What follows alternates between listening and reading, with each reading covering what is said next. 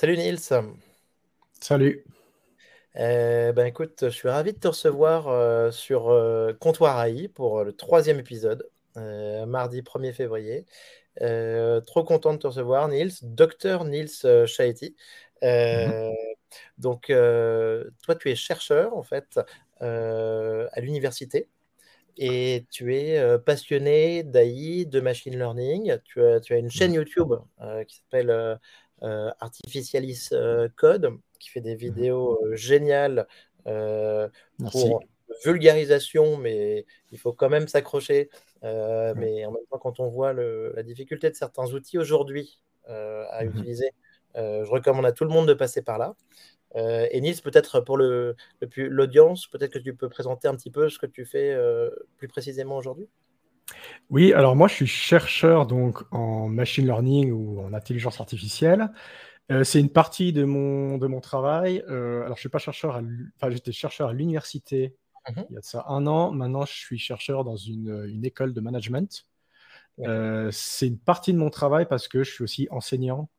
j'enseigne le machine learning. je donne un cours en fait chaque semestre dans ce domaine-là. À côté de ça, effectivement, bah, j'ai cette chaîne YouTube que j'ai commencé depuis alors, je l'ai commencé il y a quelques années, j'ai fait quelques vidéos, ensuite j'ai arrêté parce que je faisais ma thèse, que je me suis concentré sur ma thèse, et puis depuis à peu près euh, la fin de l'année dernière, ça fait pas longtemps, je m'y suis remis. Euh, alors, j'ai eu de la peine à définir vraiment le. Il y, a eu ta, thèse, il y a eu ta thèse, mais il y a eu aussi euh, maintenant un renouveau des nouveaux outils. Exactement. C'était une occasion et donc le sujet de, mon, de ma chaîne, c'est vraiment c'est l'intelligence artificielle. Là, c'est effectivement une occasion parce qu'il y a eu la sortie de ces outils-là. Euh, alors, je fais principalement des vidéos de, euh, qui expliquent comment utiliser ces outils, plus précisément de génération d'images. Euh, j'ai eu un, rythme assez soutenu en fait fin de l'année dernière. Moi, après, ce que je vise plus, c'est faire des vidéos vraiment de vulgarisation où j'explique comment marchent ces modèles et comment marche l'intelligence artificielle, comment marche le machine learning. Donc là, je vais un peu ralentir le rythme. Je vais toujours sortir peut-être une ou deux vidéos par mois euh, de, euh, qui expliquent des nouveaux outils, des nouvelles méthodes. Mais là, je suis en train de préparer des vidéos qui sont plus axées sur la vulgarisation euh, de manière générale, principalement sur ChatGPT et sur les outils de diffusion. Ah, trop bien. Ah ok, bah écoute, super, ben, je vais regarder ça avec, avec attention. J'encourage tout le monde euh, sur la, sur la chaîne à regarder tes vidéos parce qu'au mmh niveau francophone, euh, moi j'ai passé toutes les vacances de Noël à regarder des vidéos. Au niveau francophone, sur ces outils, j'ai vraiment rien trouvé de mieux, d'aussi euh, fouillé. Même le, montage et la mise en scène de la vidéo est, top. Mmh. Et on est sur des sujets, sur des sujets qui sont de temps en temps pas évidents, donc on est, on est content d'avoir un expert comme toi. Merci. Et bien, eh ben, écoute, trop bien. Euh, donc, euh, je vais te poser un petit peu euh, une question, Nils. C'est justement aujourd'hui, donc comme on le disait, ça fait quelques mois qu'il y a, qu'on parle d'une nouvelle intelligence artificielle, d'une intelligence artificielle générative avec mmh ChatGPT, Midjourney, Stable Diffusion, des OpenAI évidemment, les noms qui reviennent très souvent. Mmh qu'est-ce qui fait cette, cette révolution d'après toi? Tu veux dire qu'est-ce qui a amené à cette révolution les, au niveau technologique? Ouais. Il y, a plusieurs, il y, a plusieurs facteurs. nous, on parle de, dans, dans, la recherche, on parle effectivement de modèles génératifs comparés à des modèles qu'on pourrait appeler discriminants, c'est-à-dire qui vont, par exemple, classer des données. Les modèles génératifs, c'est sorti effectivement, ça fait quelques mois en fait qu'on les voit, mais en fait ça fait des, années, voire des dizaines d'années en fait que la communauté scientifique de l'intelligence artificielle travaille dessus. Euh, avant, euh, là on a eu ces, dernières, euh, ces derniers mois, c'est ce qu'on appelle les modèles de diffusion. Mhm. C'est des modèles qui sont capables de créer des images à partir d'une description textuelle. Mais avant ça, on a eu ce qu'on appelait les GAN, ce qui veut dire les, les Adversarial Generative Network, euh, mhm. Generative Adversarial Network, qui sont aussi des modèles génératifs. Et puis en fait, il y a plein de modèles génératifs différents euh, qui fonctionnent de manière assez, euh, assez spécifique. Mais là, ces modèles de diffusion en fait qui sont sortis parce que ils ont, c'est un peu toujours la même chose. Hein. ils ont été un peu mhm. en arrière-plan parce que c'était pas les méthodes les plus performantes. Et puis tout d'un coup, en fait, à cause de plein de choses, tout d'un coup, ils sont devenus super performants et ils sont tout d'un coup été mis sur le devant de la scène. Mais avant, juste avant les diffusions, c'était ce qu'on appelait les GAN, c'était vraiment le top du top en fait. dans tout ce qui est génération d'images. Le GAN, par exemple, pour donner un, exemple, c'est ce qui a été fait pour This Person Does Not Exist. C'est un mhm. site web qui génère des, images de, visage.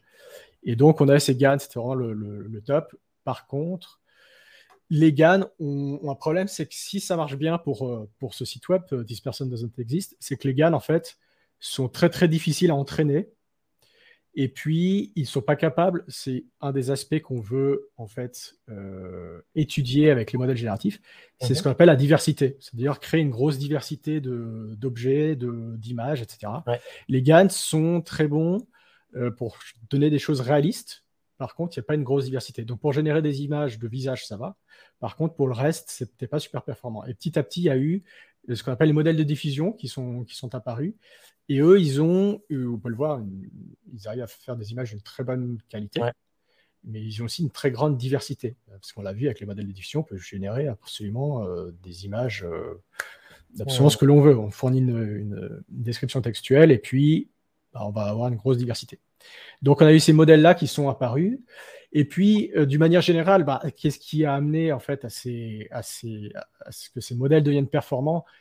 C'est un peu la même chose que, que l'intelligence artificielle de manière générale, c'est l'augmentation de la puissance de calcul. Mhm. Aujourd'hui, des très gros, ce qu'on appelle des GPU, donc qui sont utilisés pour faire du calcul parallèle. Normalement, à la base, c'était pour les jeux vidéo, mais en fait, c'est les mêmes, euh, c'est les mêmes opérations qui sont faites dans les réseaux de neurones. Donc, énormément de puissance de calcul, et puis euh, une très grande l'accessibilité aux données euh, qu'on trouve sur Internet. Et on a besoin de beaucoup de données pour entraîner ces réseaux de neurones. Et par exemple, bah, les modèles génératifs, comme les modèles de diffusion, comme Midjourney, Stable Diffusion, et bah, ils sont entraînés sur des milliards d'images. Et donc, si vous mettez tout ça, si tu mets tout ça en fait en, tu mets euh, la puissance de calcul, la disponibilité des modèles, euh, des données, et puis vraiment ces nouveaux modèles, en fait, on avait plein de petites euh, mhm. innovations en fait quand tu fait sur ces modèles, bah, on arrive à la capacité qu'on voit ces derniers mois, c'est-à-dire celle de pouvoir générer des, magnifiques images.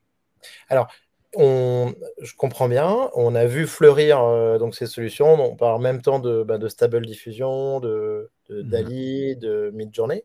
Euh, mais donc, pour les modèles de, les modèles de génération de texte, comme ChatGPT, euh, ça vient de du même endroit?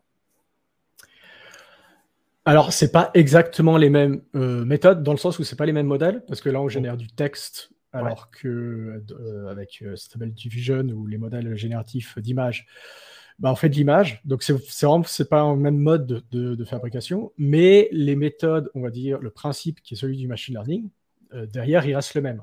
Mhm. Et la capacité, euh, les, facteurs qui ont fait apparaître cette, euh, ces, capacités-là, ces modèles-là, sont les mêmes. C'est-à-dire, c'est la capacité à, c'est la disponibilité d'une énorme quantité de texte en fait pour faire apprendre ces machines. Et puis, effectivement, aussi la puissance de calcul, parce que des modèles, par exemple, comme, comme ChatGPT, euh, en fait, dans les réseaux de neurones euh, et dans tous les modèles en machine learning, on a ce qu'on appelle des paramètres. Les paramètres, c'est ce qu'on va bouger. Mhm. Ce qu'on va essayer de trouver pour essayer de, rendre les modèles plus performants. Donc on, va leur on entend oui, les, paramètres de, GPT-3, GPT-4, GPT-3, 175 milliards de paramètres. Voilà, donc, on, a, on, a, on, a, on a ces petits boutons sur la machine, puis on essaie de les, trouver la bonne position qui va en fait faire que la machine devienne de plus en plus performante. Et hmm. puis, plus on en a, plus la machine est performante. Alors, c'est pas pour autant que qu'elle va forcément être plus performante parce qu'on ne peut pas juste se baser là-dessus.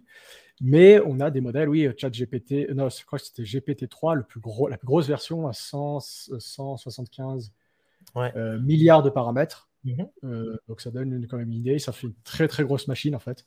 Euh, et ça, pour ça, il faut faire en fait, des capacités de calcul qui sont longs et coûteux à entraîner, bien sûr. Et alors ça, on en reviendra sur le côté peut-être plus business, mmh dans lequel je, je suis pas, j'ai peut-être le moins apporté parce que c'est là où j'ai le moins de connaissances.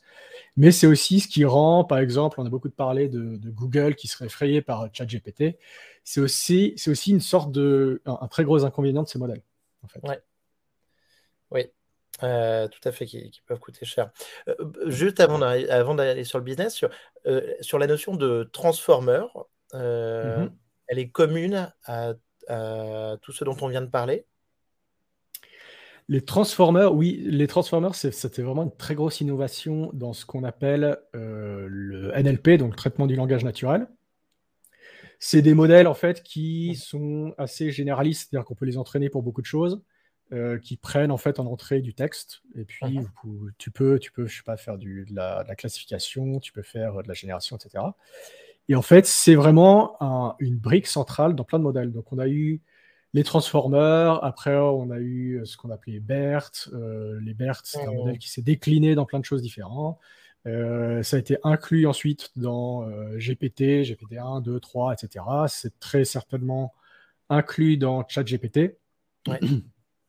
Donc oui, c'est une, une, base. Et il ne faut pas oublier que même dans les modèles de diffusion, hein, Stable Diffusion, probablement Midjourney, mm-hmm. on utilise du texte pour faire la génération et qu'il faut traiter du texte. Mais dans le traitement du texte, bah, il y, a y, a des transformers, euh, donc les transformers sont aussi là. Ok, ok, très bien. Ouais. Ok, super. Euh, donc écoute, bah, bah c'est très clair. Euh, peut-être pour aujourd'hui, pour resituer un tout petit peu le, paysage des acteurs, mhm. on, a donc aujourd'hui ben, les GAFAM, mhm. Google avec euh, DeepMind, Google qui a inventé le transformer. On a mhm. Facebook, donc Meta aujourd'hui, avec des Galactica, mais apparemment plein d'outils aussi, euh, photos, vidéos. Euh, on a Amazon avec des serveurs AWS, en tout cas, qui permettent de, de, faire tourner ces modèles. On a Apple. Apple qui travaille sur ses propres chips, ses, ses, chips d'intelligence artificielle. Et après, on a des acteurs comme OpenAI avec ChatGPT, mhm. DALI, euh, ou encore euh, un acteur comme Stable Diffusion qui, euh, mhm. qui fait un peu tout volontairement, mais, mais, qui est aussi, mais qui est très connu en tout cas pour, pour ses travaux sur la photo, la vidéo. Mhm. Comment est-ce que tu vois ce, ce paysage bouger? Tu penses qu'aujourd'hui, on a vraiment besoin encore de. Enfin, ça va se passer vraiment entre les grands acteurs qui vont être très avantagés par la suite, ou tu vois des plus petites structures euh, tirer leur épingle du jeu? Euh, Malheureusement, je dirais, je vois, je vois plutôt euh, des grosses structures, ces grosses structures-là continuer en fait à. Je ne sais pas si on peut appeler ça le monopole, mais oui, avoir un certain monopole, parce que bah, on a quand même des contraintes qui sont assez nettes. C'est la quantité de données, ouais. c'est la puissance de calcul, et ça, on est clairement pas. Euh, c'est clairement difficile d'avoir accès à ce genre de. La, barrière à l'entrée est vraiment, est vraiment assez haute. Après, je dirais aussi, on, ce qu'on essaye, un des chemins qu'on essaye d'avoir dans l'intelligence artificielle, c'est de développer euh, ce qu'on appelle l'apprentissage non supervisé. Mmh Donc, c'est en fait, pour entraîner, on a l'apprentissage supervisé, on va donner en fait euh, des données, mais on va aussi donner la réponse qu'on attend en fait. Euh, par exemple, euh, j'ai des images de, de chats et de, chiens, et puis je vais lui donner des images de chiens et de chiens. Mais je vais dire à la machine, ça c'est une image de chat, ça c'est une image de chien. Le problème, c'est que labelliser des données, il faut des êtres humains, et ça coûte très très cher. On va le voir dans, dans ChatGPT, par exemple, c'était une des innovations. Ils ont embauché 40 personnes à temps plein pendant des mois pour pouvoir créer en fait une base de données derrière. Avec l'apprentissage supervisé, ce qui est intéressant, c'est que effectivement, on n'a pas besoin d'aller labelliser ces données, donc on n'a pas besoin d'engager des humains, etc., pour mhm. pouvoir faire tous ces labels. Et donc, il y a quand même, il y a quand même la nécessité en fait d'avoir une puissance de calcul. Par contre, euh, il y a moins de dépendance aux données. Donc ça, c'est quelque chose qui pourrait être intéressant dans le futur, en mhm. fait, pour pouvoir permettre à des acteurs plus petits en fait de pouvoir entrer. Euh, par contre, pour l'instant, et, euh, et je, je, pense même en fait, même si demain on aura moins besoin de, cette labellisation des données. On voit clairement que c'est aujourd'hui les gros acteurs en fait qui sont euh, partout dans la recherche. La plupart des papiers qui sont publiés, c'est des Google, c'est Facebook, enfin Meta, c'est OpenAI. avant, c'était surtout les universités. Maintenant, il y a assez les universités continuent à publier en fait toujours des papiers scientifiques, mais vraiment les innovations, en fait, par exemple comme les transformers, sont plus tellement faites, euh, plus tellement publiées en fait par des universités ou par des organismes publics. Après, pour des petites entreprises, euh, bah, ce que je crains, c'est que oui, il va y avoir la possibilité, en fait, d'utiliser l'intelligence artificielle, de pouvoir créer quelque chose avec l'intelligence artificielle. La question, c'est est-ce que ces entités, elles, seront, elles ne seront pas obligées de passer par les grands acteurs Alors oui, je vais euh, créer, euh, je sais pas, une application qui va pouvoir de prédire telle ou telle chose. Je vais pouvoir faire une innovation dessus. Je vais peut-être créer uh-huh. un modèle en fait qui va être spécifique. Je vais euh, apporter une innovation sur les données.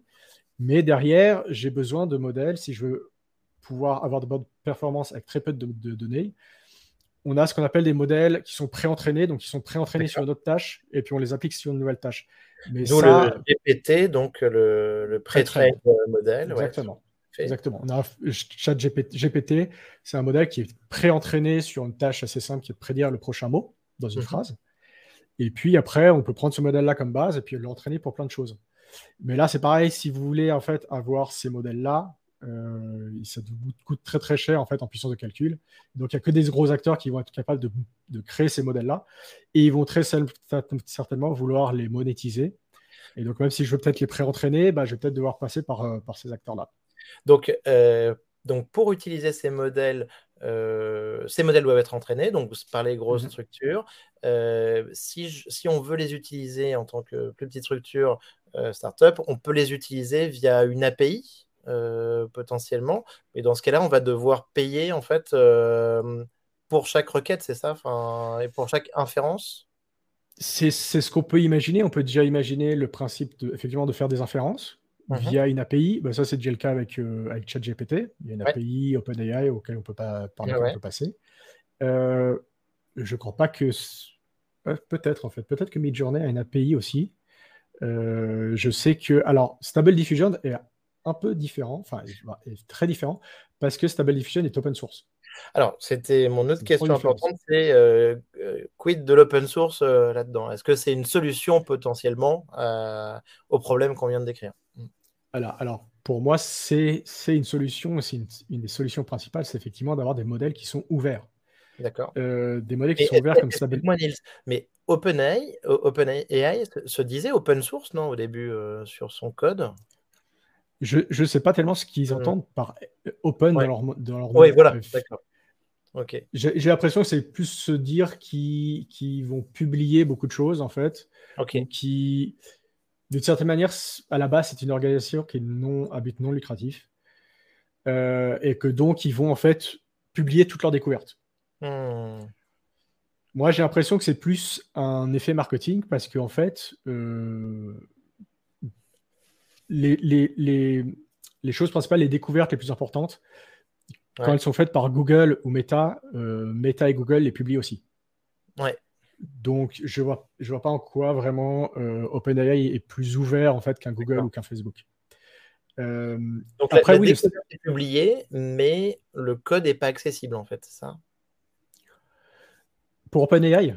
Pour OpenAI, euh, non, le, non, le, code, euh, le code, la plupart du temps, le code n'est pas accessible. Non. En tout cas, pour ChatGPT, c'est pas accessible. Euh, mais même le modèle qui est entraîné, c'est-à-dire en fait, bah, le dans le modèle, on va voir du coup la description des neurones puis des connexions qu'il y a entre les neurones artificiels. Mhm. il n'est pas, il est pas libéré, enfin, il n'est pas libre, on peut pas y avoir accès. tout comme Midjourney, par exemple. Midjourney, on peut pas avoir accès à ça. dans le cas de OpenAI, leur justification principale, c'est que ils ont rajouté toute une, toute une gamme de mesures de protection. C'est dangereux, Voilà, pour éviter de pouvoir générer tout ce qu'on veut. Euh, et dans le cas, et s'ils libéraient ça, on pourrait faire ce qu'on voudrait. Ouais, ouais, d'accord. Ok. Exactement. Euh, ok, très bien. Et alors, donc, ce que tu, ce que tu dis, c'est que Stable Diffusion a une approche euh, très différente. Alors. Oui, oui, exactement, parce que Stable Diffusion, on a tout le code qui est disponible. Il est disponible sur GitHub, donc la plateforme de, pour stocker du code, euh, mais aussi le, modèle en lui-même, c'est-à-dire les, euh, les, modèles, en fait, c'est-à-dire cette description des connexions. C'est disponible sur Internet. Quand on utilise Stable Diffusion, alors on peut passer par des interfaces web, on va faire tourner le code sur des serveurs, etc. Mais c'est ce que je montre sur mes vidéos. On peut le mettre sur notre ordinateur local. Ouais. Et lorsqu'on l'a installé, on a le code qui est disponible. Hein. on n'est pas obligé d'aller dedans, mais le code est disponible. Et on va avoir des fichiers qui sont des fichiers ce qu'on appelle CKPT, qui en fait stockent en fait le modèle lui-même. On peut les mettre dans un répertoire et après on peut choisir le modèle qu'on a envie d'utiliser, puis on peut générer des images en fait avec le modèle, euh, avec les différents modèles. Et on peut aussi entraîner notre propre modèle, c'est-à-dire prendre le modèle de base, l'entraîner sur nos propres images pour pouvoir le mettre à jour en fait. Et ça, c'est quelque chose par exemple qui n'est pas disponible, qui n'est pas possible avec Midjourney. On ne peut pas entraîner nos, images sur avec Midjourney parce qu'on n'a pas accès en fait à ça. Et oui, je pense que c'est euh, malheureusement, je ne pense pas que ça va se concrétiser. Je pense que on l'a vu l'open source, le logiciel libre, euh, marche très bien dans plein de domaines. Euh, par exemple, euh, bah, tout ce qui est Android, enfin plein de systèmes d'exploitation. Maintenant, on a des logiciels libres. Là, malheureusement, j'ai l'impression qu'il y a des gros acteurs qui vont aller monétiser tout ça. mais ça serait, vraiment une, ça serait vraiment une solution parce que, effectivement, j'ai la capacité de, de, contrôler ce que fait le modèle. J'ai la capacité aussi de partager en fait ces modèles-là, de les mettre ensemble. Et je pense qu'aussi, c'est quelque chose qui a un énorme avantage au niveau de la créativité. Parce que l'exemple, par exemple, c'est mid-journée, c'est complètement fermé. Mid-journée, tout ce que je peux faire, bah, j'ai mon prompt, je crée mes images. Euh, je peux aussi euh, faire de la synthèse d'images, donc je peux mettre du texte, je peux aussi mettre des images pour générer de nouvelles images.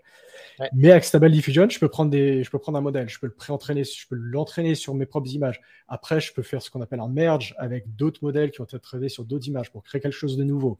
J'ai accès au code, donc je peux faire en fait, euh, c'est ce que j'ai fait sur une vidéo mais on peut trouver plein de codes sur Internet pour créer des sortes d'animations en fait, où on va en fait manipuler le modèle comme on veut.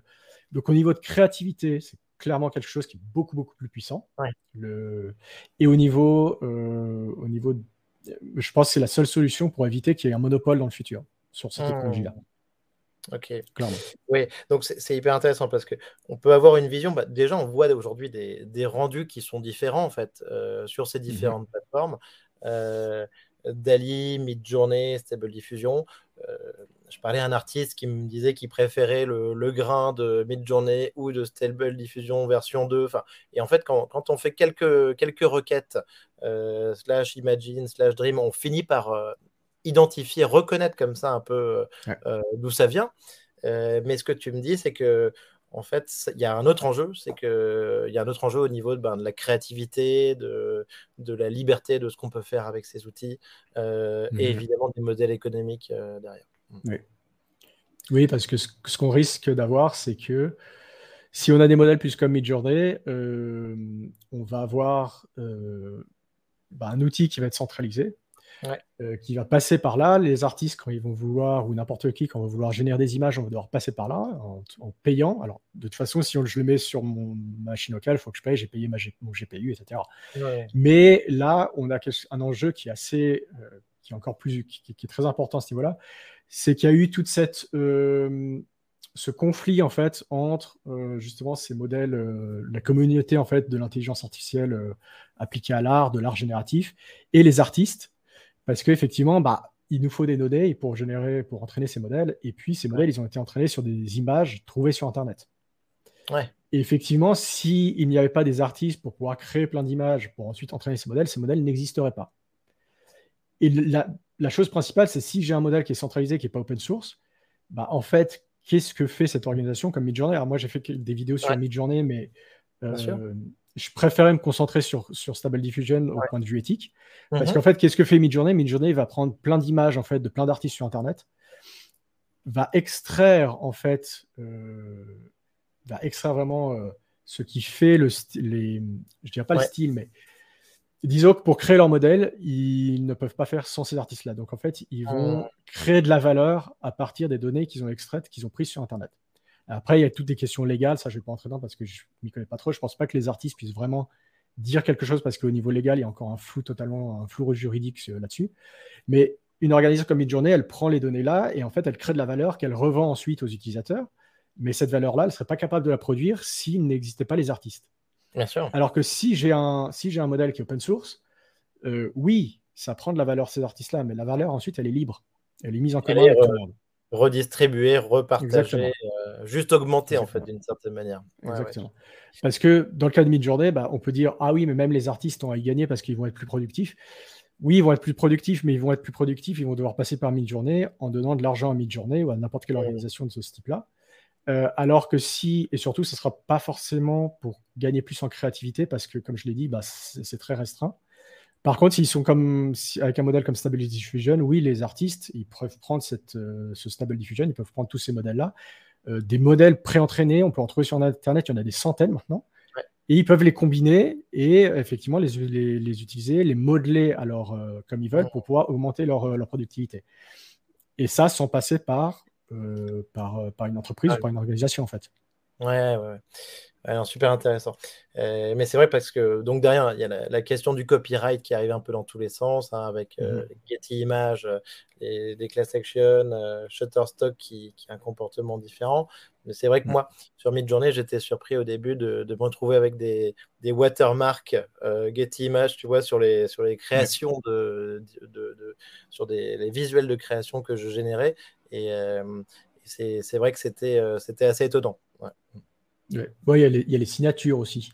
Les signatures. pas, on a souvent vu euh, que c'était une. Selon, des artistes, euh, c'était euh, la preuve en fait que c'était une pas un vol mais une contrefaçon.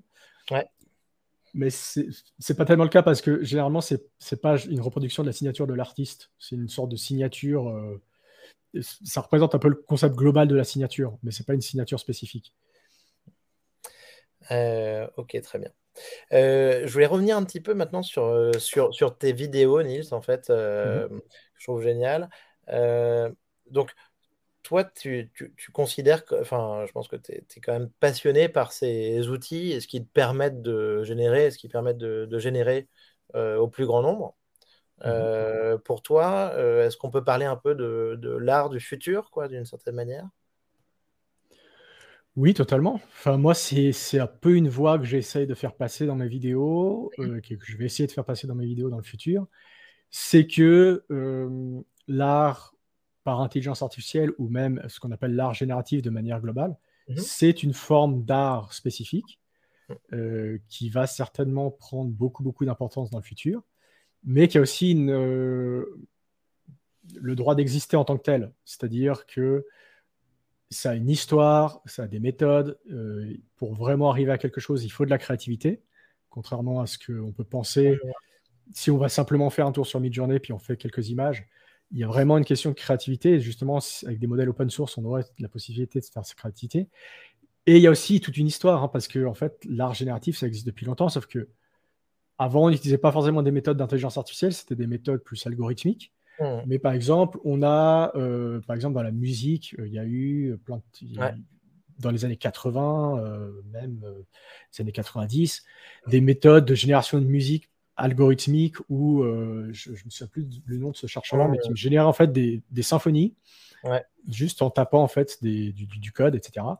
Et ça, en fait, c'est le principe de se dire, on va générer en fait des œuvres d'art, sauf qu'on va les faire générer de manière automatique par, euh, par, euh, par la machine, en créant un algorithme ou en utilisant des méthodes d'intelligence artificielle. Sauf que, en fait, la créativité, la créativité, elle est dans la création de l'algorithme, pas dans le fait de créer le, produit euh, final. Ouais. Ah, trop cool. et donc, on a, on a des résultats incroyables que, que, que, tu présentes dans tes vidéos. Moi, je, je trouve que je trouve qu'il y, a un truc déjà très bluffant, c'est les, les, questions de in-paint, d'out-paint. Mmh euh, je trouve que c'est des très beaux exemples. Peut-être que tu peux juste expliquer à notre audience euh, ce que c'est. Oui. Alors, l'InPaint, euh, donc généralement, on veut créer une image, donc avec Stable Diffusion et autres, on peut créer une image à partir d'un texte. L'InPaint, par exemple, on va sélectionner une partie de l'image. On va dire, on veut générer seulement dans cette partie-là. Donc, je vais poser ce qu'on appelle un masque, où je vais dire, tiens, cette partie-là, c'est la génération. Et puis, je vais quand même fournir une description. Et en fait, Stable Diffusion ou Midjourney, etc. Je ne crois pas qu'il y ait d'une page sur. Non, il n'y a pas de page sur euh, Midjourney. Donc, Stable Diffusion, par exemple, va en fait euh, générer en fait euh, une, de, une image, mais seulement dans la partie que j'ai spécifiée. Sauf qu'il va avoir la capacité de suivre le texte, mais aussi de l'intégrer en fait à l'image totale. Et puis la Outpen, c'est, je vais tout simplement étendre une image. C'est-à-dire, je vais, je vais avoir une image euh, carré, par exemple, et puis je vais l'étendre sur la gauche, par exemple, et je vais aussi lui donner une description. Et Stable va être capable de l'étendre, en fait, en créant quelque chose qui serait, par exemple, je sais pas, j'ai un garage, ce serait la suite du garage, il va l'imaginer, et puis créer, en fait, cette, cette extension. Alors, mais ça, moi, c'est vraiment les exemples qui m'ont bluffé le, plus. J'ai vu la laitière, par exemple, de Rembrandt, tu vois, avec un out paint autour. Je, trouvais ça assez extraordinaire. dans la, juste la, logique pour comprendre, est-ce que c'est. Alors, on peut guider via le prompt ce qu'on veut, mais mmh est-ce que ça correspondrait un peu à ce qu'on dit sur ChatGPT, deviner les mots les plus probables, tu vois, deviner l'environnement le, le, plus probable? Autour de la, photo de base oui, oui, on peut.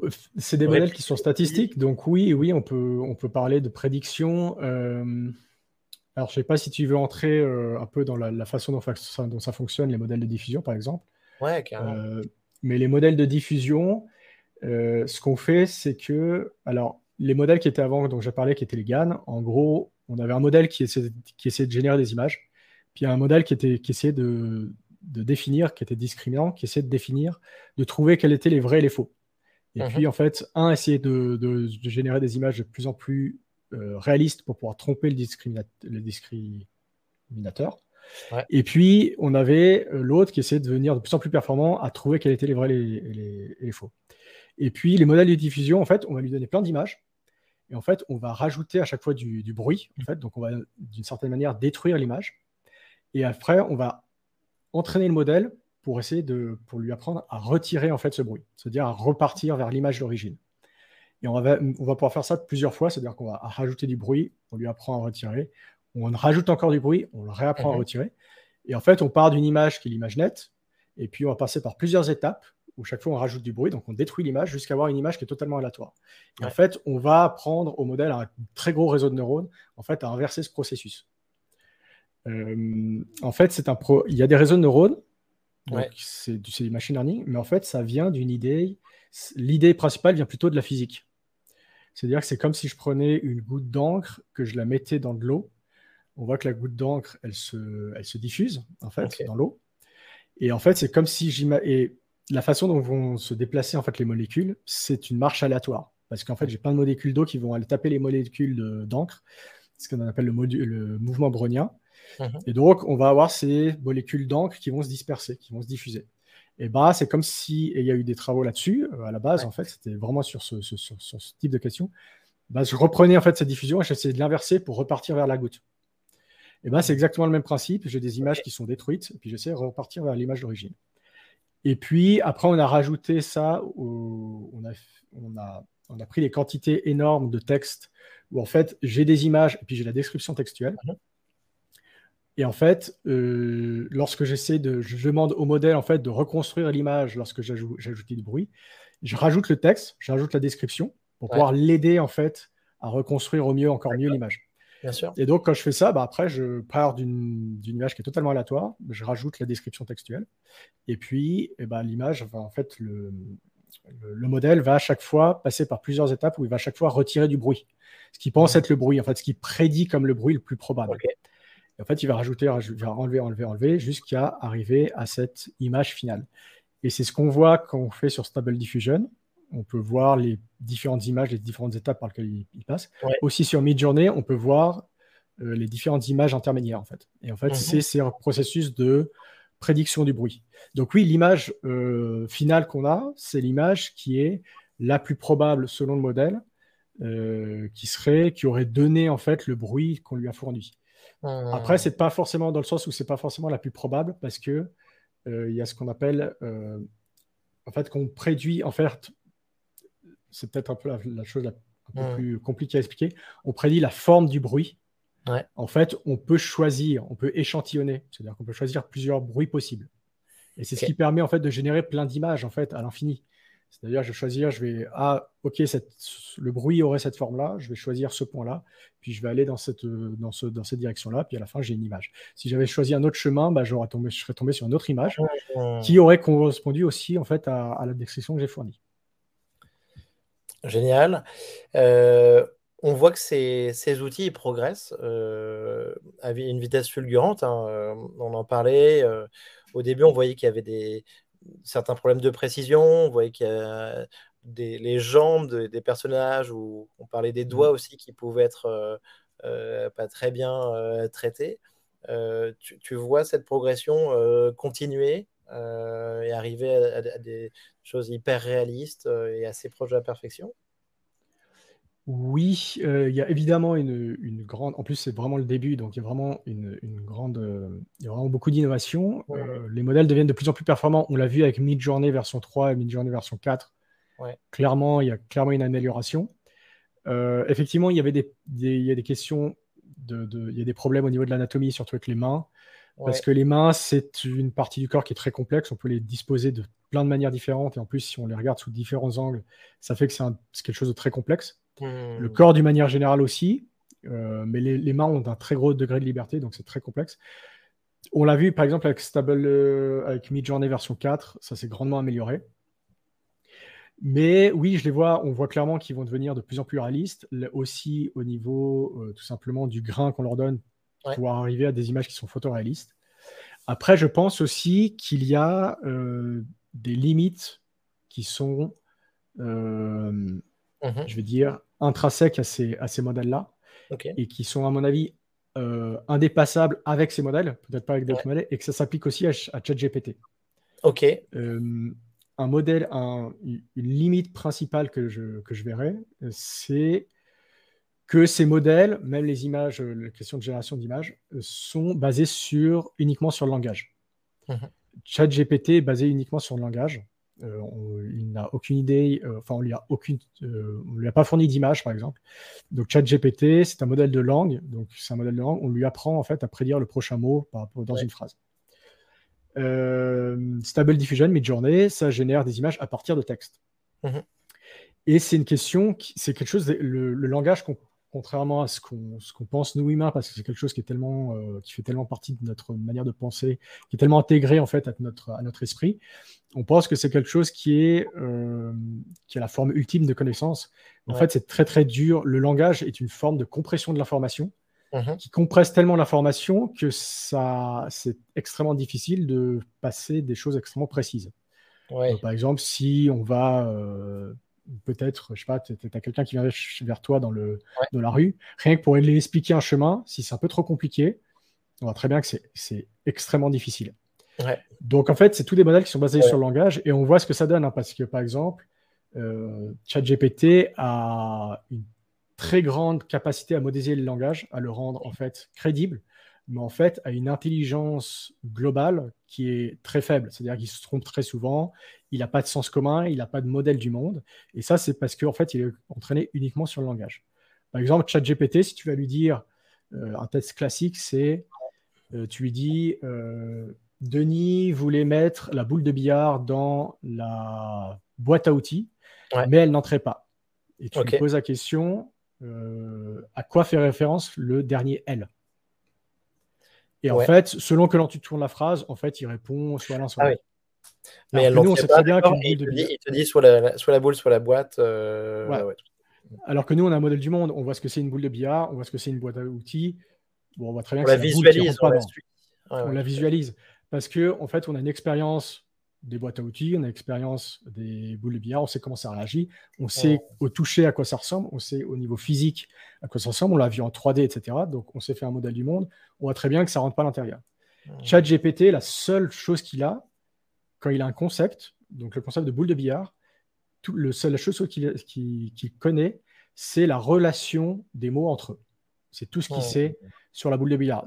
Tout ce qu'il sait sur la boule de billard, c'est que ça va dans certains contextes et il connaît la relation avec les autres mots, c'est-à-dire qu'il sait que la boule, de billard, ça rentre dans tel contexte. Donc ça rentre quand on parle de jeu, euh, de soirée, etc., par exemple.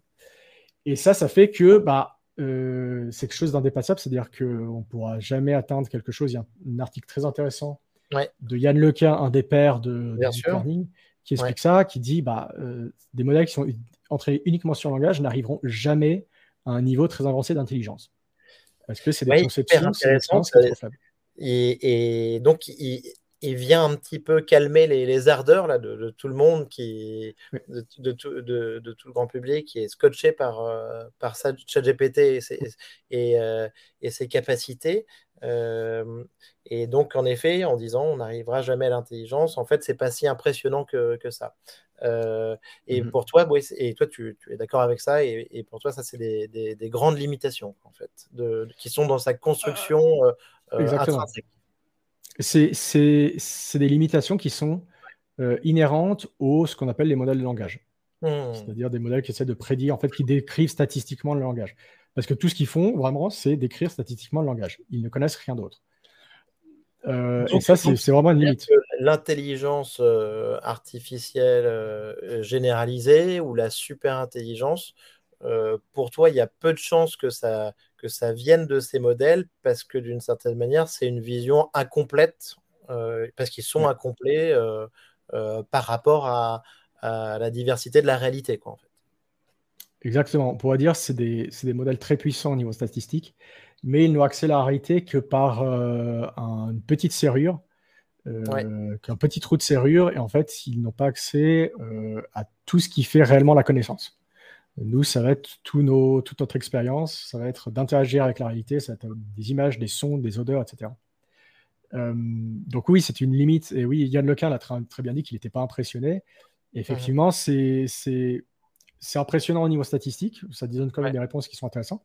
Mais effectivement, on n'arrivera jamais à atteindre un niveau d'intelligence euh, de l'être humain avec ces modèles-là.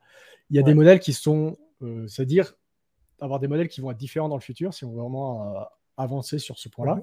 Savoir des modèles qu'on appelle multimodaux, donc des modèles qui vont prendre des images, de la vidéo, du texte, peut-être ce qu'on appelle le l'apprentissage par renforcement, c'est-à-dire avoir interagir avec la réalité puis recevoir des feedbacks. Et là, on peut, avec des modèles multimodaux, on peut imaginer arriver à quelque chose. D'accord, quelque chose de, euh, beaucoup plus complet. Euh, mais donc, mais ce qu'on peut se dire quand même, c'est que c'est déjà quand même une étape très intéressante de mettre ça entre les mains de tout le monde euh, pour voir aussi un peu un retour, un retour humain, une prise en main, pour voir aussi le, euh, les réponses, euh, la, réaction de la société en fait vis-à-vis de ça, euh, quitte à le compléter par la suite? Oui, oui, c'est de voir ce qui, se passe, c'est aussi de voir un peu les dérives qui peuvent se faire. C'est de voir comment, effectivement, comment l'humain réagit, comment l'humain interagit en fait avec la machine. Ça, c'est aussi très intéressant. Après, moi, je pense qu'il y a c'est aussi une raison pourquoi euh, OpenAI l'a libéré, en fait, l'a libéré, l'a rendu accessible. Mhm. C'est que effectivement, on a besoin d'énormément de données. On a besoin de voir comment, euh, pour améliorer le données, comment euh, il interagit. Mhm. Et on sait que c'est marqué hein, dans les, dans le, sur le site web de ChatGPT. Les interactions sont enregistrées. Elles sont enregistrées par OpenAI. Donc ça, ça va leur permettre d'avoir une base de données dans le futur pour pouvoir entraîner leur futur modèle. Et ça, c'est un truc qui est aussi un peu pervers, c'est qu'en en fait, on ne se rend pas compte que déjà ChatGPT est, est entraîné sur des données qui viennent d'Internet, donc avec nos données. Mais en plus, lorsqu'on interagit avec ChatGPT, très certainement qu'on travaille pour OpenAI. Et on est un certain nombre à le faire euh, très régulièrement. Euh, plusieurs millions, donc euh, ça fait beaucoup. Après, si je peux revenir en fait sur les limitations, sur la question plutôt du côté des, des générateurs d'images, effectivement, ils prennent le texte. Euh, comme base pour la description. Et ça aussi, c'est une grande limite. C'est que là aussi, si on, si on, si, on, effectivement, on prend comme base, comme principe que le langage est très limité, bah en fait, c'est très, c'est un moyen très limité de décrire une image que de passer par du texte. Et il y a eu beaucoup d'inquiétudes sur les artistes, sur le fait que ça pourrait remplacer les artistes. Une, image, une image vaut mille mots hein, à la base. Exactement, exactement, c'est exactement ça. Euh, on, on, peut, on, peut, on peut très peu, c'est très difficile de décrire une image. Enfin, c'est même pas que c'est difficile, c'est que c'est impossible de décrire complètement une image, à moins de décrire euh, la valeur de tous les pixels. C'est absolument impossible de décrire une image. Et ça, c'est quelque chose qui va faire que euh, ces modèles vont être très limités, ils vont pas remplacer euh, l'humain, en tout cas pas comme ça. C'est que, en fait, tous ces modèles-là, ils sont très marrants, ils sont très rigolos. On, on, se marre bien quand il s'agit de créer des choses pour nous. Parce qu'on arrive, on tape du texte pour des projets aussi un peu perso. Euh, voilà, on a envie de créer un fond d'écran, un machin. Ça marche très bien. Mais imagine ça dans un, dans un domaine professionnel. un client. Le client, il veut quelque chose absolument spécifique. Moi, j'ai pas mal travaillé avec des designers, etc. ils veulent, le client, et souvent sont très contraignants, ils veulent quelque chose de très précis. S'imaginons que tu veux faire quelque chose de plus complexe, tu veux faire une BD, tu veux faire un film, etc., des animations, tu as des contraintes. Un personnage doit avoir la même veste, la même couleur, exactement la même veste d'un point à un autre. Tout ça, c'est des choses qui fait que quand tu veux générer une image dans un, dans un, dans un contexte professionnel ou même un contexte productif, tu dois pouvoir spécifier la moindre des choses que tu veux. C'est pour ça qu'on va, on va créer l'image de A à Z. Un artiste va le faire de A à Z, il peut faire exactement ce qu'il veut. Et ça, c'est des choses que toutes ces contraintes-là, tu ne pourras pas les remplir avec les modèles actuels parce qu'ils sont basés sur le langage. Et le langage n'est pas assez puissant pour pouvoir décrire suffisamment de l'image. Alors, euh, on, le voit de toute façon, même en faisant quelques essais, on, a du mal à reproduire le même personnage euh, dans différentes situations, euh, que ce soit sur Midjourney ou Stable Diffusion, tous les outils différents. Oui, il y, a des, manières de, créer des personnages consistants, mais on voit, on travaille, si on a envie de faire un plan pour une BD puis un plan pour une autre BD, on voit, très bien que par exemple, il y a une veste qui est un peu différente, le fond n'est pas, la même chose, donc il y, a, des incohérences. Et si je voulais vraiment l'utiliser dans un contexte sérieux et productif, il faudrait que je puisse dire non, derrière, en fait, le palmé, faut que la, feuille, en fait, elle descende un peu, puis il faudrait qu'en fait, le col de la veste soit autrement. Et ça, c'est un truc avec le texte, on ne peut pas le décrire. Mais alors, euh, là-dessus, Nils, j'ai regardé donc pas mal de vidéos de d'Emat euh, Mostak de Stable, Stability, Stable Diffusion. Et, je recommande à tout le monde de regarder ses vidéos parce qu'il est, il est, euh, explique assez bien, il est assez enthousiaste. Mais donc lui, il parle de, de justement la génération de vidéos euh, via, via Stable Diffusion. Euh, mais là, ce qu'on, comme ça, on se dirait, ça risque d'être encore pire, la génération de vidéos, la génération d'un film, d'un, mais on se dit ça risque d'être encore pire parce que plus, plus ça va être long, entre guillemets, euh, plus on va avoir euh, d'erreurs ou de décalage par rapport à l'idée recherchée et, au texte de base. Hmm. Alors, ce qui est intéressant, c'est que si on génère des vidéos, bah, on peut générer l'image suivante en essayant de prendre en compte les contraintes précédentes, donc avoir hmm. une, veste qui est pareille, euh, etc., pour que ça perdure. Mais là aussi, si on n'arrive pas à décrire en fait une vidéo, une, une image avec du texte, enfin si on est très limité dans notre façon de décrire une image avec du texte, imagine ce que c'est avec une vidéo. Tu vas dire oui, j'aimerais un personnage qui marche dans la rue, mais ensuite, si tu as envie de vraiment de préciser à fond, euh, vraiment d'avoir la moindre, de pouvoir spécifier la moindre des choses, ça va être extrêmement difficile. Donc là aussi, c'est des modèles, mais pour faire de la vidéo, qui vont être limités à, un peu du, de, des modèles qu'on va utiliser pour s'amuser un peu, pour créer peut-être des projets perso, mais pour vraiment être productif, il va falloir faire quelque chose de plus. Alors mhm. moi, par exemple, j'ai une vidéo où je parle de Paint with Words. Donc, par exemple, je je, je, prends pas seulement du texte. Et ça, c'est des modèles qui ont été développés aussi par Nvidia qui sont très performants. C'est j'ai des couleurs. C'est ton, ciel, ciel violet. Euh, voilà, c'est mon ciel. Euh, j'ai du brun, c'est de la terre, etc. Et donc là, je vais pouvoir préciser non plus seulement le texte, mais aussi le, la forme de l'image. Ok. Euh, on pourrait imaginer aussi des modèles qui prendraient, je ne sais pas, bah, plein de choses différentes, qui pourraient prendre de, la musique, etc., pour pouvoir correspondre à ce qu'on veut. Euh, mais je pense par exemple, oui, par exemple, ajouter en fait, là aussi, avoir des modèles qui sont multimodaux en fait. Je décris ce que je veux, pas seulement sous forme de texte, mais sous forme de texte, d'image, de son, etc. Euh, et pouvoir vraiment définir facilement. Mais le truc, c'est que plus je rends ces modèles multimodaux, plus j'ai des outils, en fait, plein d'outils différents que je vais utiliser pour pouvoir remplir toutes les contraintes que j'ai besoin dans ma productivité, plus ça devient des modèles, des, des, des outils qui sont complexes, donc, plus, du coup, j'ai besoin d'une certaine formation, j'ai besoin de connaître ces outils. Et bah, aussi, c'est les gens qui sont les plus créatifs qui vont mieux s'en sortir. Donc, on hmm. reste quand même dans avoir des, gens qui vont être artistes, créatifs, qui vont pouvoir les utiliser pour pouvoir être euh, productifs. Ça, ça, veut dire avoir une formation, etc. Donc, ça veut dire pas remplacer l'humain, ça veut juste dire le rendre plus productif. D'accord, donc euh, pour toi, on est.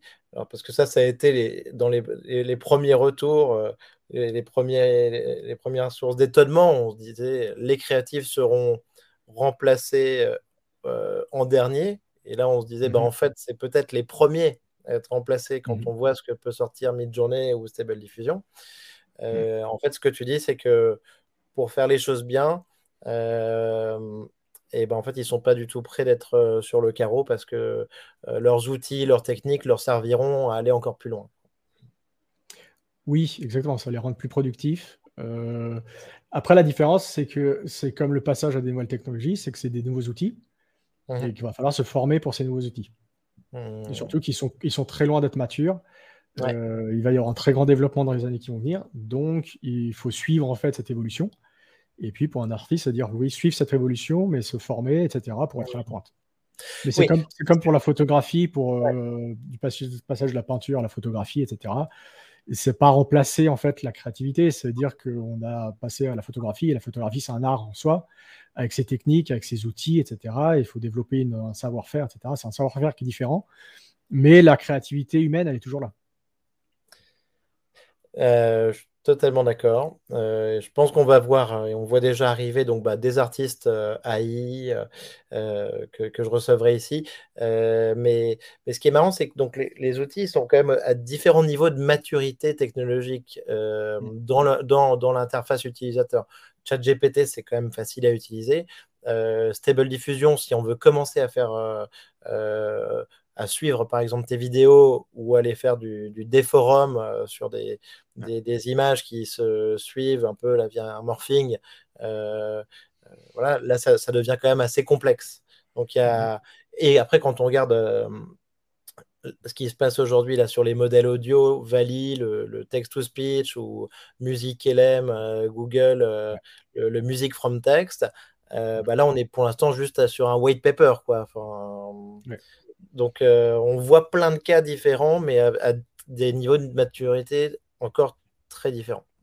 Oui, exactement. Oui, dans le, texte to, to music, effectivement, on a, des, on a des modèles qui apparaissent, euh, qui ont des bons résultats. Hein. Le Music LM de, de, de Google, il, est, ils, ont, ils donnent des échantillons, il est très bon. Hein. Euh, pour l'instant, on n'a pas, on pas le, le modèle, on a juste le papier scientifique.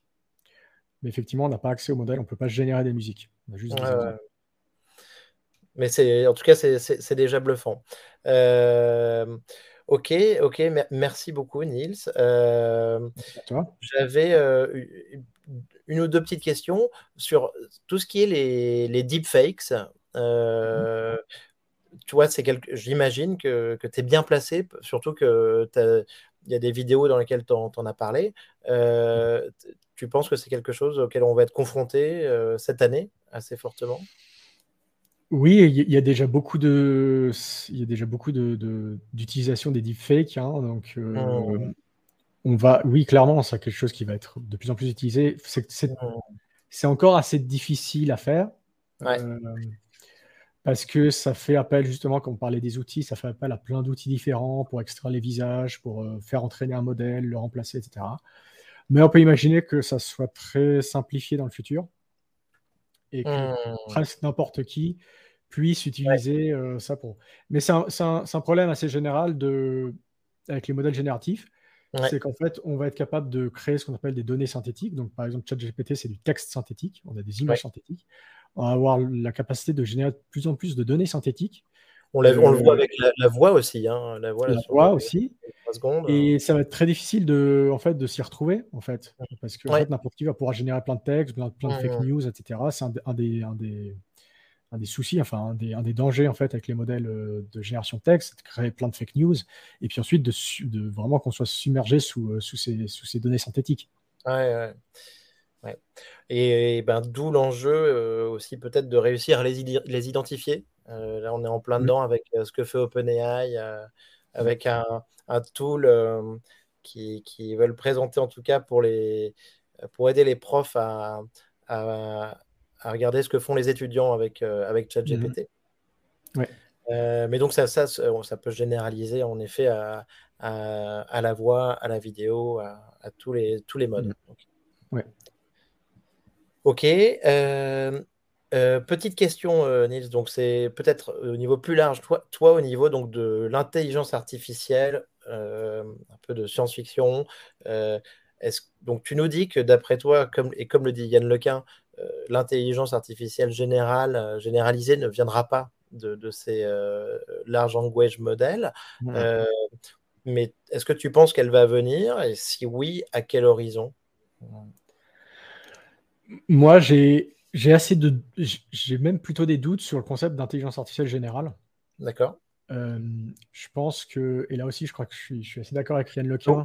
où on peut se dire, enfin peut-être pour moi, les, la, définition que je m'en fais, c'est euh, une intelligence euh, euh, où, en fait, sur chaque domaine de compétences, la machine mmh. est plus, plus performante en fait que l'être humain. Donc ça veut dire mmh qu'aujourd'hui, sur certains examens du barreau ou tests de comptabilité, jeu d'échecs et jeu de Go, ben, c'est le cas.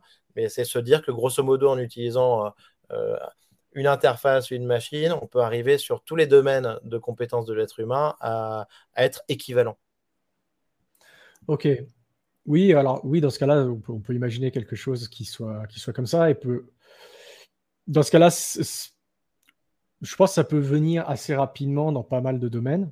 Euh, surtout avec les avancées en apprentissage non supervisé, euh, surtout maintenant, le but, c'est vraiment de pouvoir apprendre avec très peu de données. Hein. Moi, souvent, quand je parle d'intelligence artificielle, les... beaucoup de gens me disent Ah, mais vous, c'est l'image que se font un peu maintenant encore les, gens c'est tiens, il faut 4 millions d'images de chats pour lui apprendre ce que c'est un concept d'un chat.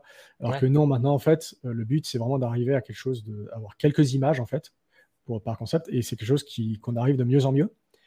Et c'est peut-être un des principes de ce qu'on pourrait euh, imaginer dans le futur comme intelligence artificielle plus général, on peut dire. C'est pas savoir. En fait, ce qu'on fait aujourd'hui, c'est que, bah, on l'a vu avec GPT, hein, c'est pre-trained. Donc, effectivement, on apprend sur des tâches. C'est le principe d'avoir, euh, pour pouvoir euh, baisser au maximum le nombre de données dont on a besoin pour entraîner un algorithme, c'est de se dire, on entraîne en fait un algorithme sur des, une tâche qui est similaire ou sur une tâche qui est très très générale. Et puis ensuite, bah, on peut lui faire apprendre des petites tâches en lui fournissant très peu de données.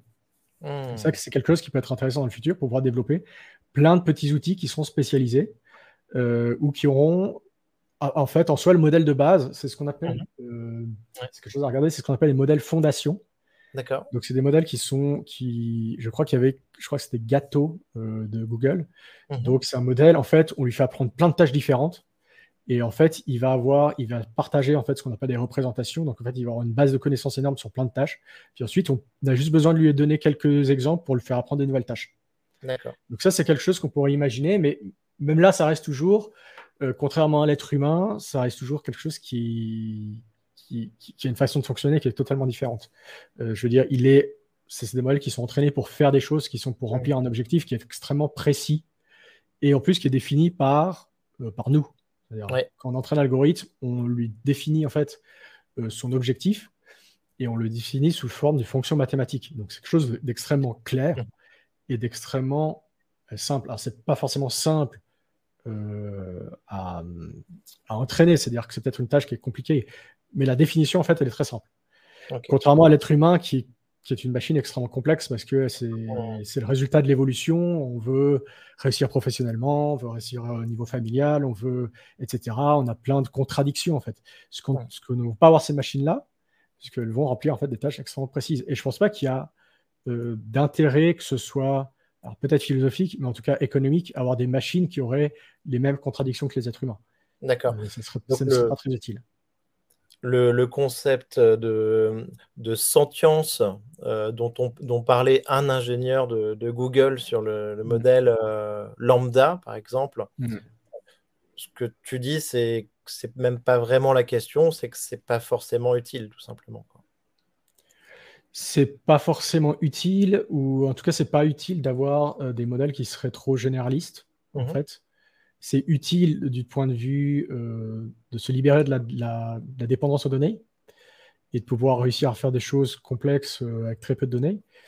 Mais c'est pas tellement euh, intéressant, je trouve, au niveau, oui, au niveau, peut-être au niveau économique. Ce qui s'est passé avec, avec Lambda et l'ingénieur de mhm. Google, bah, c'est typiquement ce qui se passe quand on a un modèle qui est, qui est très performant à écrire du, au niveau textuel et à donner des réponses qui sont très, euh, qui sont très, euh, comment dire, euh, très crédibles, c'est qu'effectivement, on va confondre. Après, j'ai lu quelque chose, alors là, c'est peut-être mmh justement, vu qu'on parle de ça, et qui, moi, m'a assez convaincu, et sur lequel il faut vraiment y aller avec des pincettes, c'est que je pense qu'il y a dans ChatGPT un principe de fonctionnement, d'entraînement, qui pourrait être la base pour une conscience artificielle.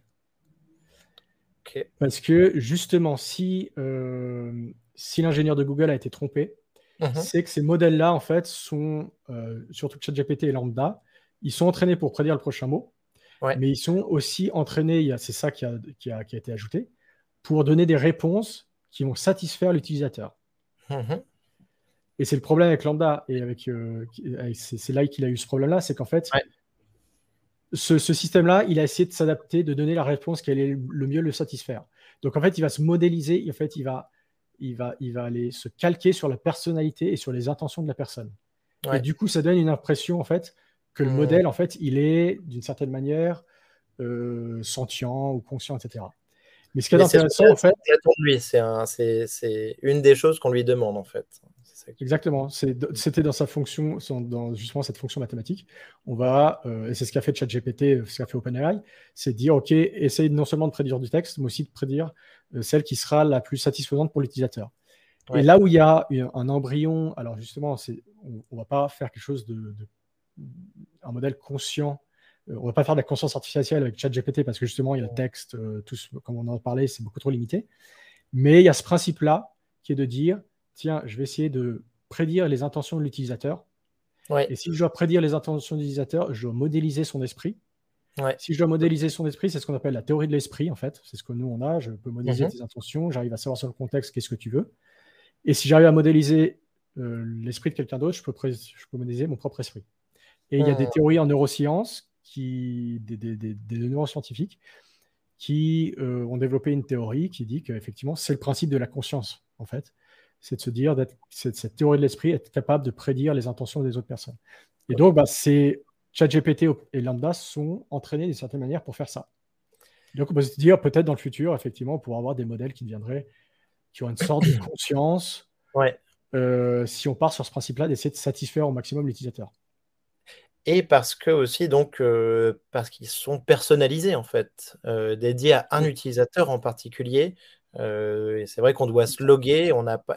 Et s'il y a une mémoire, en tout cas, sur les réponses, euh, au bout d'un certain temps, on peut imaginer avoir chacun euh, des réponses très différentes de ChatGPT et qui nous concernent et qui nous plaisent et qui nous font sembler qu'il est humain. Quoi.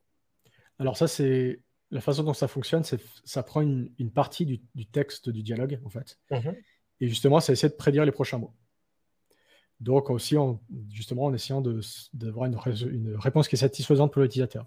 Donc en fait, ces deux choses qui sont euh, mhm. que, les, gens, les gens comprennent peut-être mal, c'est que premièrement, ChatGPT n'apprend pas. C'est-à-dire que son réseau de neurones, il n'est pas modifié. En fait, il semble avoir une mémoire ou apprendre, parce qu'en fait, il prend l'historique de la conversation et il prédit la suite. Donc, en fait, si on lui a dit quelque chose précédemment, bah, en fait, il reprend en fait cette phrase-là et il est capable de continuer.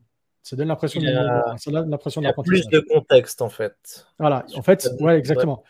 Ça, son, son, semblant d'apprentissage et son semblant de mémoire vient en fait du fait qu'il prend le contexte de la conversation pour faire sa réponse. Mais mmh. techniquement, il n'y a pas de modification du réseau de neurones. Ce que nous, on a, en recherche, on appelle vraiment de l'apprentissage. Il n'y a pas de modification du réseau de neurones. Et il n'y a pas de mémoire, en fait. Il n'y a pas d'espèce de données euh, spécifiques à l'utilisateur. Donc, en fait, il va s'adapter simplement parce que en prenant le contexte de la conversation, euh, hmm. il est entraîné pour, d'une certaine manière, s'adapter au maximum à ce contexte-là et donc à l'utilisateur. D'accord, d'accord, ok. Ok, super intéressant. Trop bien. Euh, parfait, Nils. Bon, bah, dernière question. Euh, mhm. Ton livre ou film de science-fiction préféré? Difficile, difficile. J'aime beaucoup Blade Runner. Ok. Euh, le premier. Alors, c'est pas forcément des choses qui sont euh, liées euh, à des réflexions sur l'intelligence artificielle parce que je trouve pas que il y en ait des, il y ait des, des, films qui soient extrêmement pertinents à ce niveau-là. Les, les réplicants, quoi, en fait. Oui, les réplicants, même si ça soulève des, des questions, ouais, ça peut soulever certaines questions intéressantes. Et surtout que souvent, les films, en fait, ces films-là, quand c'est lié à l'intelligence artificielle, ça imagine des technologies qui sont tellement en avance qu'en fait, c'est pas forcément tellement applicable en fait à ce que aux, technologies actuelles. Mais j'aime beaucoup Blade Runner. Euh, j'aime beaucoup Terminator, même si ça fait un mal incroyable à l'intelligence artificielle. Ouais. Euh, malheureusement, Skynet, voilà, Skynet, c'est ce qu'on nous, ce qu'on nous sort directement, alors que il n'y a rien dans Terminator qui, qui, pourrait servir comme ne serait-ce qu'une base intéressante de réflexion. Mais par contre, c'est un film que j'adore en, soi, juste purement pour le côté science-fiction. le livre, ça c'est classique, mais les livres d'Asimov, ils sont très bons sur, mmh. sur ce point-là.